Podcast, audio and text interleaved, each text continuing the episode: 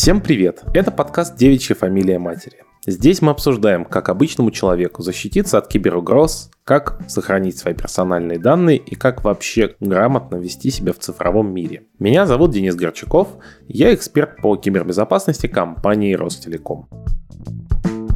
Девичья фамилия матери – это совместный подкаст компании Ростелеком Solar и студии «Техника речи».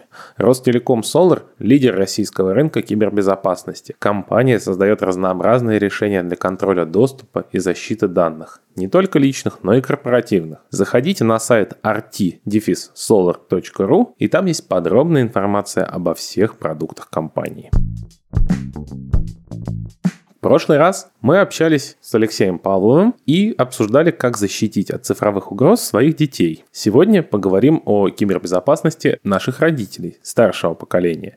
Мы обсудим это с экспертом компании Ростелеком Solar Юлией Павловой. Юля, привет. Всем привет. Привет, Денис. Как ни странно, наши родители, может быть, нуждаются в защите даже больше детей. Потому что наши дети органично выросли уже с современными технологиями, и для них планшеты, смартфоны, приставки и все новые технологии составляют, наверное, основную часть их жизни с момента, может быть, рождения, может быть, с 3-4 лет в нашу жизнь. Оно вошло, ну, вот там 9, 10 класс, ну, кого-то там, кому повезло, 5. А в жизнь наших родителей это вошло, когда им самим там было 30-35 или около того плюс-минус. То есть для них это вообще какой-то абсолютно новый опыт, ну как для нас, наверное, ТикТок. Какие угрозы есть для наших родителей? От чего их нужно защищать в интернете? Самое важное, что я считаю нужно донести до родителей, это то, что очень много непроверенной информации вокруг, и не стоит всей информации доверять. И то, что сейчас все ну, не все, конечно, но большинство мошенников и преступников, они также адаптируются под современный мир, и они переходят в онлайн. И то есть э, в интернете и в телефоне очень много мошенников и недоброжелателей. Важно их уметь распознать, ну и как-то себя в нужный момент остановить. Конечно, самое важное – это просто много разговаривать со своими родителями об интернете, о новых технологиях. Чем больше они узнают, тем меньше они будут бояться. Наверняка у многих из наших слушателей вполне в этом нет ничего стыдного. Родители могли даже попадаться на какие-то уловки мошенников. У меня тесть кандидат наук. Он э, купил клад вот этих э, древних монет. Там просто монеты алюминиевые или из сплава какого-то, их в ведро с нечистотами кидают на неделю достают типа старинный клад. Вот он на такое повелся, и у старшего поколения сформировался уже такой концепт недоверия к тому, что говорят по телевизору, то есть, а, это по телевизору сказали, этому верить нельзя. То же время интернет для них это как э, ленинская библиотека отчасти. То есть, если это написано в интернете, это точно правда. Вот как с родителями говорить, что им сказать, чтобы их представление об этом мире в цифровой среде правильно скорректировать. Базовые правила, они работают абсолютно так же, как и в реальном мире. Как учили нас наши родители, не открывать дверь незнакомцу, всегда спрашивать кто, только если ты уверен, что ты этого человека знаешь, тогда ты можешь открыть дверь. Как они нас учили, если по телефону звонит незнакомый человек и спрашивает вас, а где родители, а во сколько придет мама, то ну, этого говорить ни в коем случае нельзя, потому что этого человека не знаешь, доверять незнакомцу нельзя, брать конфетку из рук незнакомца нельзя. Все то же самое в интернете. То есть если вы видите какой какой-то очень соблазнительный сайт, предложение, на котором написано, что мы бесплатно вас научим, мы вам подарим, мы вам отдадим, только приходите, заберите, зарегистрируйтесь. Стоит лишний раз задуматься, а знаете ли вы этот сайт? А уверены ли вы, что это точно эта компания? Уверены ли вы, что вам это действительно нужно? Так же, как в реальном мире, бесплатного и вкусного в интернете, ну, скорее всего, нет. Так же, как, опять же, в реальной жизни вы не пойдете к продавцу в магазин спрашивать, как вылечить там вашу сердечную недостаточность. Также важно понимать, что в интернете очень много непрофессионалов. Там можно оставить любой комментарий, создать любой сайт, наполнить его любой информацией любого качества, то есть вот просто своим мнением. У меня был очень наглядный пример, когда я показала своему коллеге, который свято верил, что все, что написано в интернете, это вот прям вообще правда-правда, там бы не стали обманывать, я показала, как легко можно редактировать тот же сайт Википедии. Это же свободная энциклопедия, где все вольны высказывать свое мнение. И когда он это увидел, что вот просто по одной кнопке любой человек может оставить любую информацию, то его прям вот отношение к интернету и жизнь перевернулась. То есть всему тому, что там пишут, доверять нельзя. Слушай, а тебе приходилось спорить с родителями на тему того, что написано в интернете или в какой-то статье? Да, у меня мама частенько этим занимается. Она мне постоянно пересылает от всех своих коллег ссылочки на всемирные заговоры, что смотрите, ну тоже вакцину изобрели, чтобы мы все погибли, нас чипируют, мы мутируем. Ну и она мне каждый раз присылает и говорит, я вот сама не смотрела, но ты посмотри и скажи, а правда ли это. А, ну, то есть Но это уже лучше, чем я посмотрела, и тебе тоже надо. Мы от этого, да, уже ушли. То есть сначала она утверждала, что все, мы все умрем, да, везде заговор, все враги. Теперь она уже, да, более критично к этому относится. Ну, как бы в какой-то момент я уже перестала с ней даже спорить. Я ей говорю, мама, я этого читать не буду. И если я вижу, что, ну, какая-то тема, которую я знаю, где найти, я просто ей скидываю в ответ ссылку на проверенные источники, в которых можно почитать информацию, ну, хотя бы авторитетных людей, которые разбираются в вопросе, которые не на кухне записали видео, ну, там, не знаю, ученых по данной теме, какие-то исследования, которые проводили официальные. Мне, кстати, очень нравится кейс про бабушку из Челябинска, который вот буквально летом произошел, когда бабуле позвонили стандартные телефонные мошенники, которые сказали, что ваш счет скомпрометирован, там сейчас пишутся огромные деньги. Ну, и бабушка, зная, что у нее на счету там 50 рублей, сказала, да, вы знаете, у меня там 2 миллиона, там все мои накопления лежат. Боже, что же делать? Пожалуйста, помогите. Мошенники очень обрадовались. Наконец-то такой куш бабуля доверчивая, просто лакомый кусочек. Но бабушка оказалась хитрее, сказали только, вы знаете, у меня вот платные входящие, у меня кончаются деньги на телефоне, буквально сейчас звонок прервется. И бросила трубку. А, и мошенники положили ей на счет 500 рублей, после чего перезвонили, сказали, все, мы готовы спасать ваш счет, давайте, да, куда будем переводить деньги. На что бабушка сказала, вы знаете, у меня там 50 рублей, как бы больше таким не занимайтесь. Мошенники ее обругали всеми словами и бросили трубку. Моя бабушка, она молодец. Она, когда ей звонили на городской телефон, мы вам там интернет сейчас проведем, какой-нибудь опрос, она такая, я с вами разговаривать не буду. Телефон моего внука, если вы что-то хотите предложить, звоните. Приходят эти обходы счетчиков, специалисты условного там газа. Она говорит, меня мой внук не предупредил, что ко мне сейчас кто-то придет. Поэтому вот его телефон, звоните, планируйте время. И, в общем, это возникла определенная договоренность.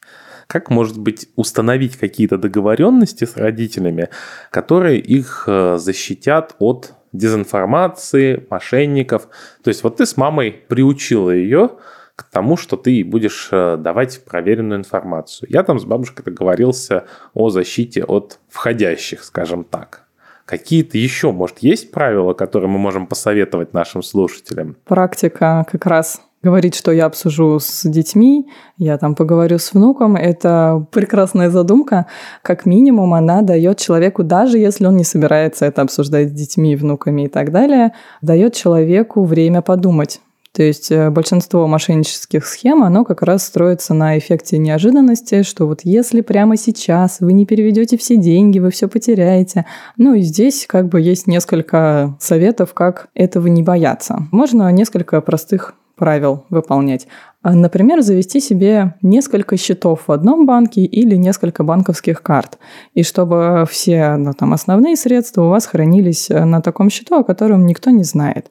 Вы его не используете там на работе, вы его нигде никому не говорите, вы в принципе не используете эту банковскую карту, ну, либо вот отдельный счет на той же карте, которая у вас основная. И вы знаете, что при таких звонках когда вам говорят, что все пропало, а вы не потеряете критичную сумму денег. Ну, то есть вы себе переводите там на месяц какие-то траты. Этим легко, кстати, заниматься и для родителей.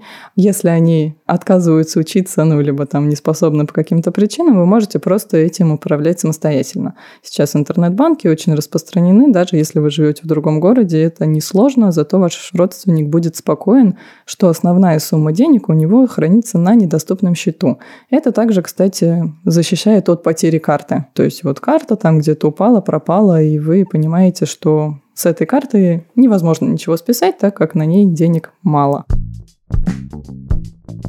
Как мы можем, вот, не знаю, настроить их устройства, упростить их жизнь в плане безопасной настройки, может быть, родительский контроль наоборот, поставить э, родительский контроль на устройство, которое мы должны ставить детям? С точки зрения родителей, я считаю, что очень важно первичное знакомство провести с устройством для человека.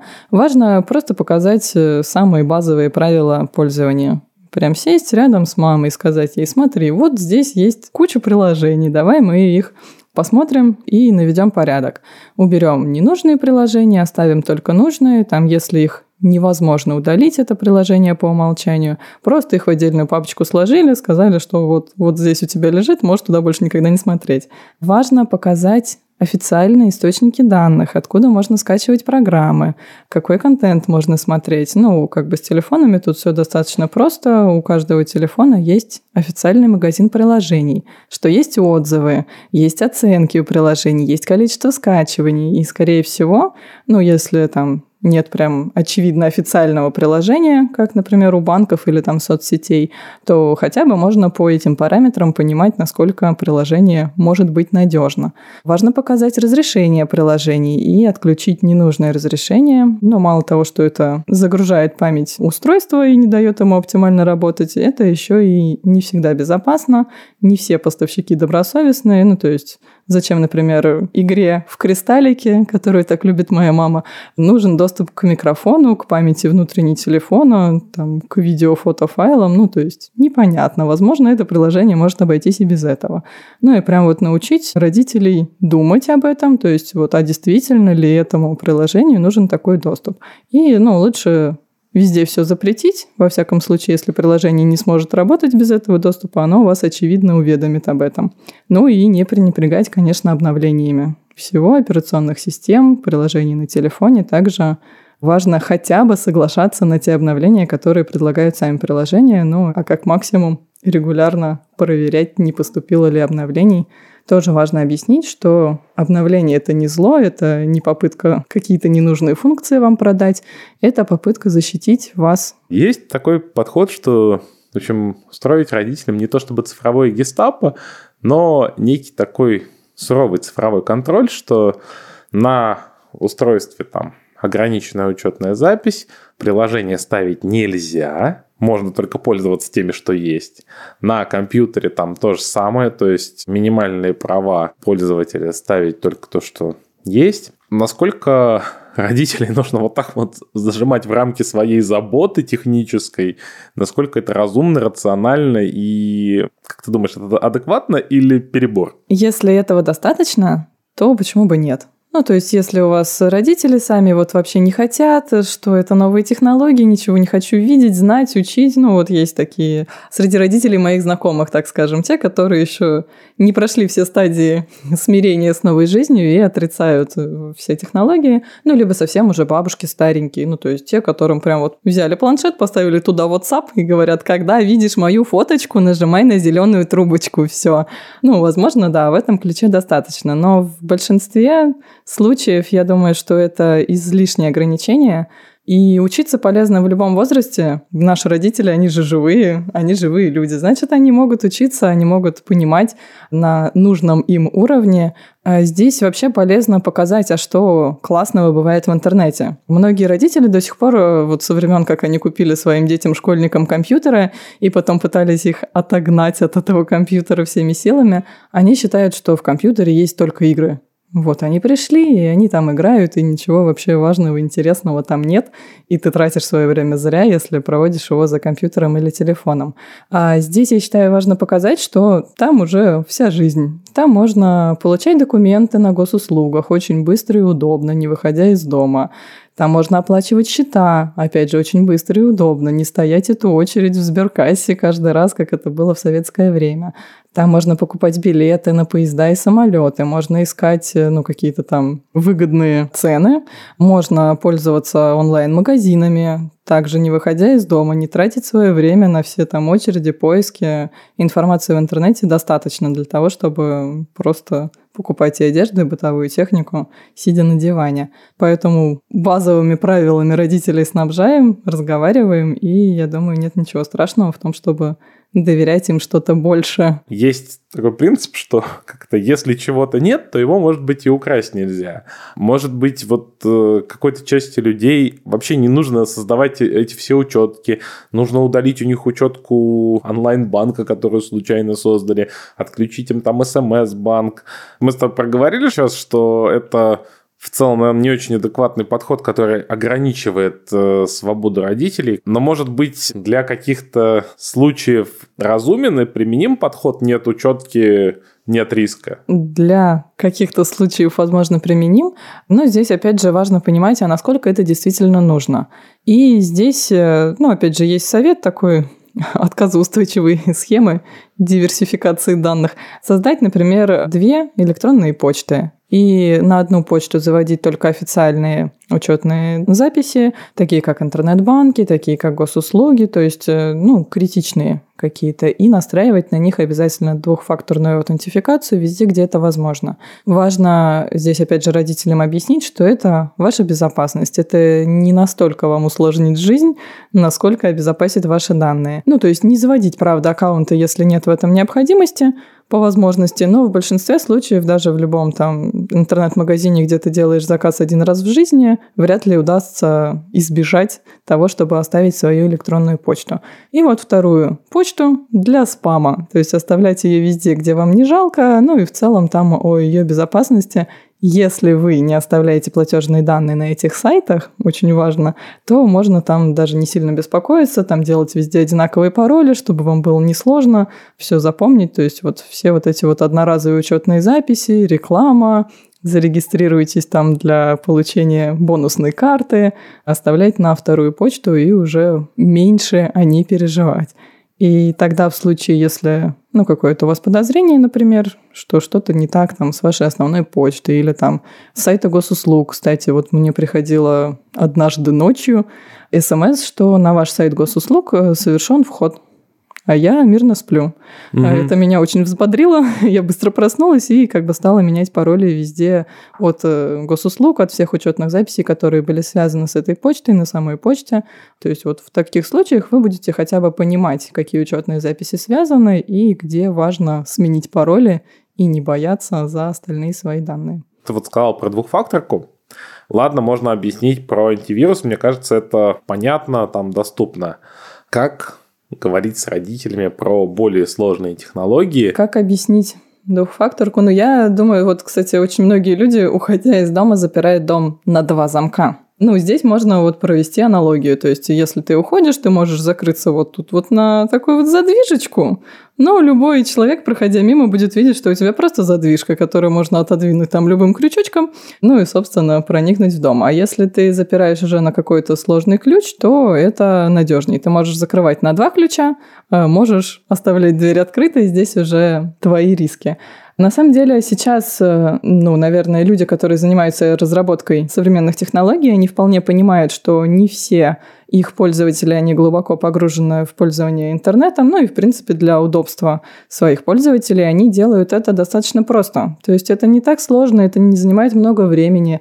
И в большинстве случаев, ну, либо это какой-то четырехзначный пин, либо это отпечаток пальца, который палец у тебя всегда с собой, либо это пуш-уведомления, которые тоже там из четырех-шести цифр, но это не так сложно, чтобы этим пренебрегать. Есть какая-то граница вторжения в жизнь родителей, где, может быть, не стоит, скажем так, углубляться? Ну, с родителями можно договориться, вот здесь вот это мое, вот здесь вот там я за этим прослежу, это там под моим контролем. Если родителю будет некомфортно, я думаю, он вполне всегда может обратиться к своим детям.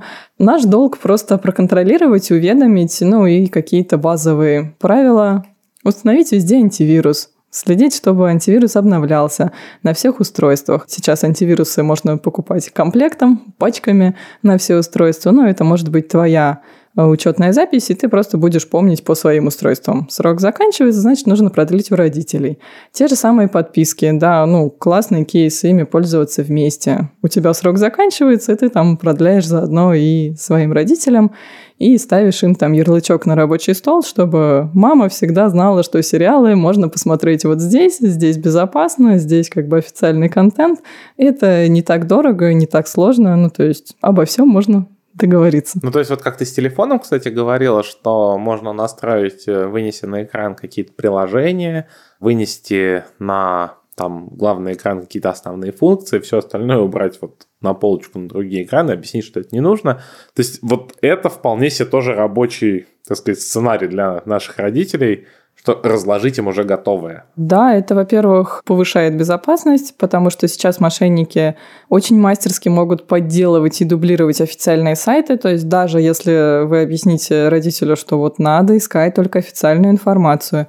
Бывали случаи, когда очень похоже подделывали официальные сайты. Они были такие же красивые, классные, ну вот прям там буковку какую-нибудь меняли просто в адресе, и все работало, и да, много денег таким способом выманивали у граждан. Если вы сделаете закладку, то ваш родитель будет сразу знать, что я нажимаю эту кнопочку, у меня открывается сайт РЖД, я могу здесь купить билеты. Также я нажимаю кнопочку и получаю свои любимые фильмы и сериалы, и не нужно пользоваться онлайн-просмотрщиками, где очень много рекламы, баннеров, непроверенной какой-то информации. То есть не нужно как минимум на это тратить время, силы, нервы, деньги, слушать рекламу. Здесь вот, пожалуйста, официальный контент. Смотри, если такой популярный в наше время сценарий, что родители живут в другом городе, как помогать им, собственно, настраивать их устройства, общаться с ними про какие-то вот темы. Вот у меня сейчас что-то вот в интернете, что это там щелкну, не щелкну. Может быть, э, нужно нанять какого-нибудь местного мальчика из компьютерной помощи, который придет там и будет раз в полгода проводить какую-то поддержку, если ты там не можешь к ним приехать. Я считаю, что очень жизненный кейс – это, да, нанять какого-то мальчика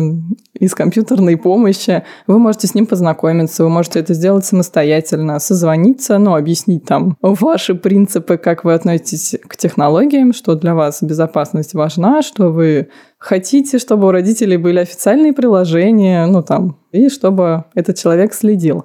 Есть еще, кстати, очень классная вещь, как звонок по WhatsApp, по видео. Вы можете позвонить своим родителям, попросить, чтобы они показали вам экран компьютера, если они там где-то потерялись, не могут что-то найти. Я так со своей мамой делаю. Но и я не советую пользоваться средствами удаленного администрирования, как бы соблазнительно это не было. В них очень много рисков на текущий момент. Ну, то есть лучше WhatsApp или доверенное лицо. Тем более, что сейчас людей, разбирающихся в технологиях, очень много. У любых соседей, коллег по работе, родители без проблем могут найти тех лиц, которым они доверяют, которые уже помогали. То есть это не так сложно, это недорого. То есть вполне можно себе позволить.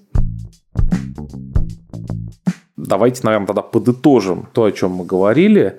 Юль, для тех, кто не готов нас долго слушать, можешь собрать воедино какой-то такой чек-лист, по которому наш слушатель может пройтись и подумать, достаточно ли он заботится о кибербезопасности своих родителей. То, что вам кажется очевидным, оно не всегда очевидно для ваших родителей. Многие родители, они стесняются учиться у своих детей, они стесняются признавать, что я где-то что-то не понял, потому что это это авторитет. Ты же всегда растил ребенка, показывая, что ты царь и бог, ты знаешь о жизни все, а сейчас приходится признаваться, что здесь ты чего-то не знаешь, что-то не успеваешь понять. То есть я в свои 30 лет я понимаю, что я многого не понимаю из того, что сейчас э, делает в интернете мой 12-летний племянник. То есть у него там э, столько приложений, игр и вообще всего, и он полностью в онлайне, и за какими-то вещами даже я не успеваю угнаться, уследить и понять. И ситуация будет только развиваться, и здесь важно прийти и честно поговорить со своими родителями, показать им, что это не страшно чего-то не понимать, и лучше лишний раз спросить у своего ребенка, чем там рисковать и пытаться разбираться самостоятельно. Антивирусом точно да, Э, установить антивирусы, следить за базой их актуальности. Это базовое средство кибергигиены. Очень важно, не пренебрегайте им. Следующее – это регулярно обновлять ПО. Следить за обновлениями, не бояться обновлений, научить родителей не бояться обновлений – соглашаться на них, если приложение просит обновления, ну и показать самые простые места, где это бывает. Ну, в телефонах это совсем просто, там по одной кнопочке можно зайти и посмотреть. То есть все, что просит обновиться, пожалуйста, обновляйте. Следующее, ну, это пароль от Wi-Fi. Смените обязательно пароль от админской учетной записи Wi-Fi у ваших родителей. Проконтролируйте, проследите, это важно. Да, наверное, по умолчанию это удобно, но вряд ли ваша мама полезет настраивать там домашнюю сеть, это бы я оставила на совести детей. И заодно послушайте два наших выпуска про пароли с Лешей Павловым и про безопасность домашней сети и умного дома, который у нас выйдет следующим. Также в тему паролей, кстати, хотела сказать, что для родителей, наверное, вполне приемлемо хранить пароли дома на листочке около компьютера. Ну, то есть дом — это вполне безопасное место.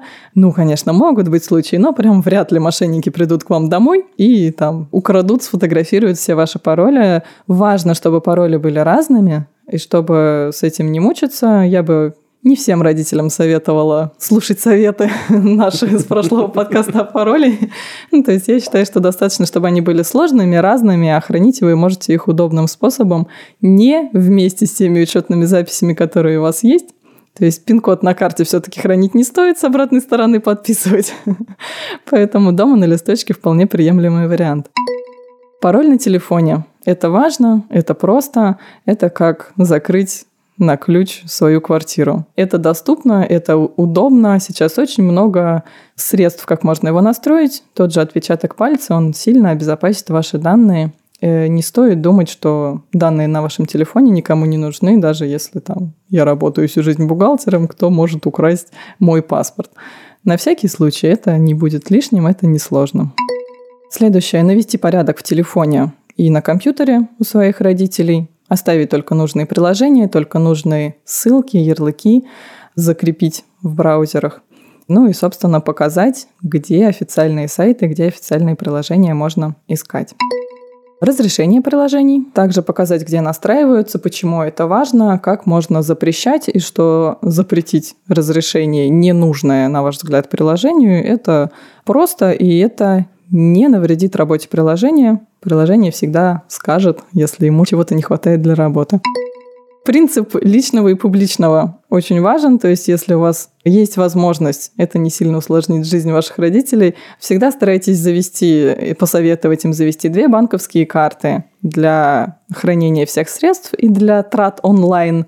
Э, вы сможете привязать ту карту, где меньше денег, к магазинам онлайн, которые многие просят, и не бояться потерять там много денег.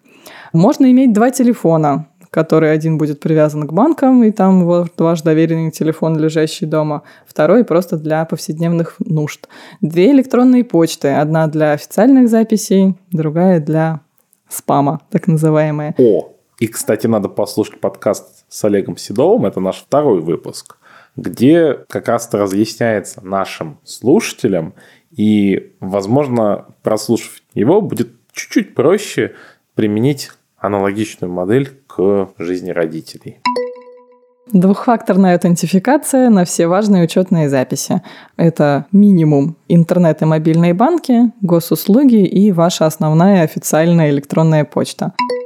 Не открывать неизвестные ссылки, рекламу, баннеры – это базовое вообще правило пользования интернетом, такое же, как правило общения на улице. Ты этого человека не знаешь, значит, доверять ему нужно с осторожностью. Все, в чем вы не уверены, лучше не нажимать.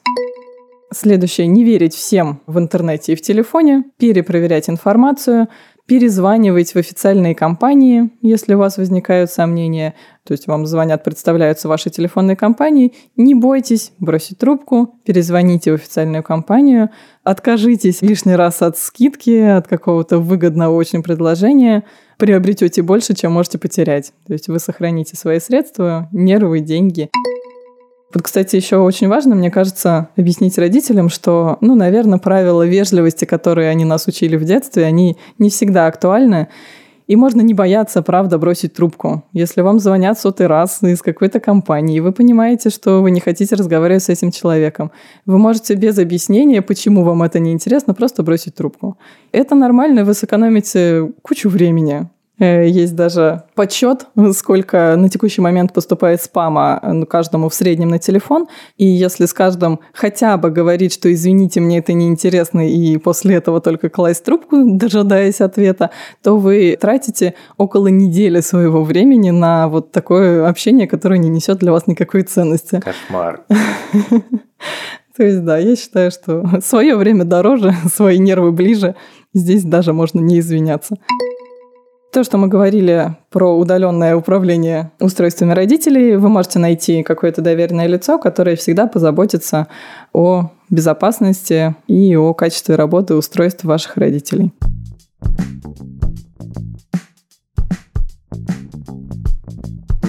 Юля, спасибо тебе большое. Мне кажется, прям большой, подробный, исчерпывающий чек-лист – вам, дорогие слушатели, спасибо за внимание. Ну и еще раз спасибо нашей гости, эксперту по кибербезопасности компании Ростелеком Solar Юлии Павловой. Меня зовут Денис Горчаков. Вы слушали подкаст «Девичья фамилия матери», совместный проект компании Ростелеком Solar и студии «Техника речи». Подписывайтесь на наш подкаст, там, где вам удобно его слушать. Мы есть на всех основных платформах. Обязательно ставьте оценки и пишите комментарии, чтобы о нас узнали другие слушатели, а мы узнали подробнее, что вам интересно для следующих выпусков. А над этим подкастом работали шеф-продюсер Александр Садиков, редактор Данил Остапов, монтажер Лера Кусто и композитор Виктор Давыдов. Спасибо вам за поддержку, коллеги.